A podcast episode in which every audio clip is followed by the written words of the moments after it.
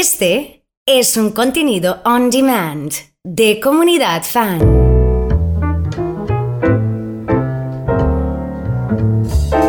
Estamos con Pablo Feldman en este ciclo de podcast de comunidad fan. Pablo, bienvenido. ¿Qué tal? Un gusto como siempre.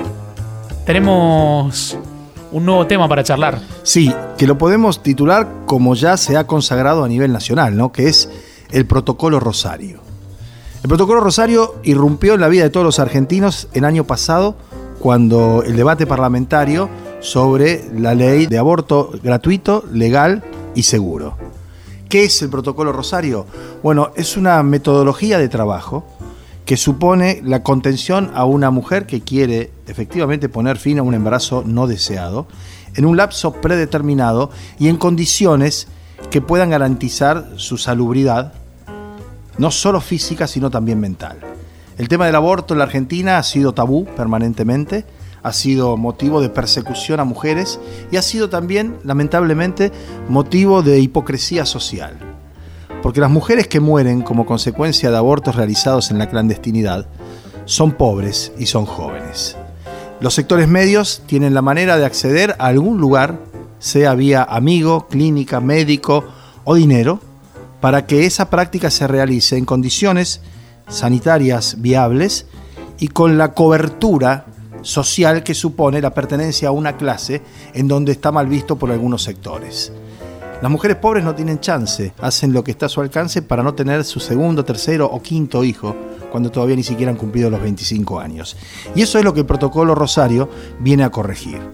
Establece que habrá prácticas de aborto hasta la semana número 12 en cualquier efector público con el cuidado lógico, no solo desde el punto de vista sanitario, en cuanto a las cuestiones básicas ¿no? de salubridad, lugares este, limpios, con profesionales, sino también la contención psicológica y la certeza de no difundir la identidad de la persona que toma esa decisión.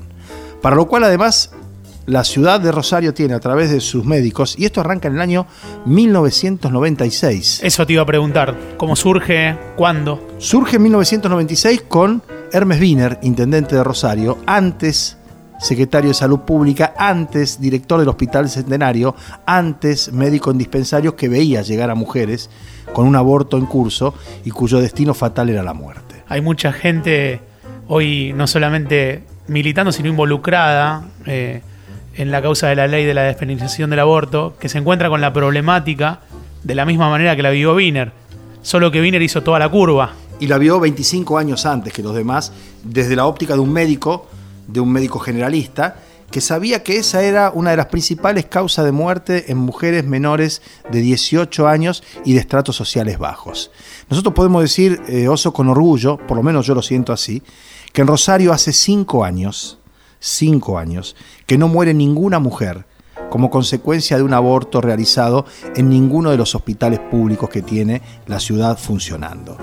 Van, las atienden, las contienen, las tratan y hay un post aborto, en el que hay efectivamente una multidisciplinaria participación, médicos, psicólogos, terapeutas, trabajadores sociales, para poder recomponer eso. Porque en cualquier caso, y esto es lo primero que hay que decir, nadie quiere hacerse un aborto, nadie se hace un aborto o nadie se embaraza, como dicen desde algunos sectores realmente recalcitrantes, ¿no? Para después abortar, nadie lo hace.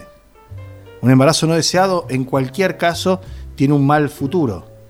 Incluso aquellos sectores, y esto está verificado también en las estadísticas, en donde se decide avanzar con el embarazo, no hay una familia de padre-madre que pueda sostener esa relación, se lo da en adopción, subsisten luego problemas a partir de esa adopción. Quiero decir, lo que más complica la cosa es que los mismos sectores de la sociedad, que condenan el aborto terapéutico, el aborto, el aborto gratuito, legal y seguro, son los que se oponen a las políticas de educación sexual y a las prácticas anticonceptivas precisamente por los mismos condicionamientos religiosos o dogmáticos. ¿no? En Rosario se ha superado eso con el registro de objetores de conciencia. Si vos querés ser médico en un hospital público de Rosario, cuando te llega una chica con un aborto en curso, no le podés decir que tu conciencia, tu religión o tu pensamiento te impide hacer la práctica que debes hacer. Y creo que ese es otro avance importante comparativamente con otros lugares del país. Si tenemos que mencionar cómo es el funcionamiento, pongamos un hipotético ejemplo, una chica Llega, llega, llega, llega al hospital, Sí. así es. Sí, llega y puede haber dos eh, casos eh, presentándose, uno con dolores, otro con una situación este, ya en curso por un aborto que empezó a hacerse ella o una amiga o una curandera del barrio. Y es inmediatamente trasladada a la sala de guardia, se le toman sus datos, por supuesto, se revisa si tiene o no una historia clínica en el lugar, e inmediatamente se pone en marcha el protocolo del punto de vista médico, que es eh, el misoprostol que es una pastilla, que es una droga que provoca, que induce efectivamente al aborto. Esto teniendo en cuenta los plazos previstos en el Código Penal, que son otras cuestiones que también hay que corregir a la hora del debate filosófico. ¿En qué momento hay vida? ¿En qué momento un embrión se transforma en vida?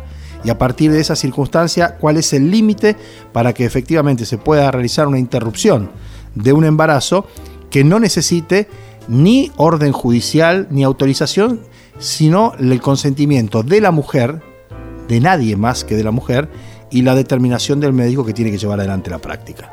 ¿Hay algún registro? ¿Cómo, cómo- Hay un registro, ¿Cómo por aparece? supuesto. Hay un registro en un regi- en un protocolizado con historias clínicas, con nombres, con ficha.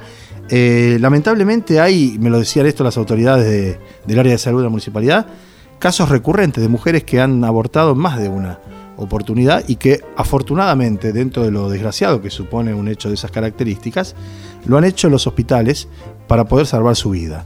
Porque lo otro que ocurre cuando muere una joven por un aborto clandestino, deja huérfanos por lo general a dos, tres o cuatro chiquitos que no pasan los cinco años.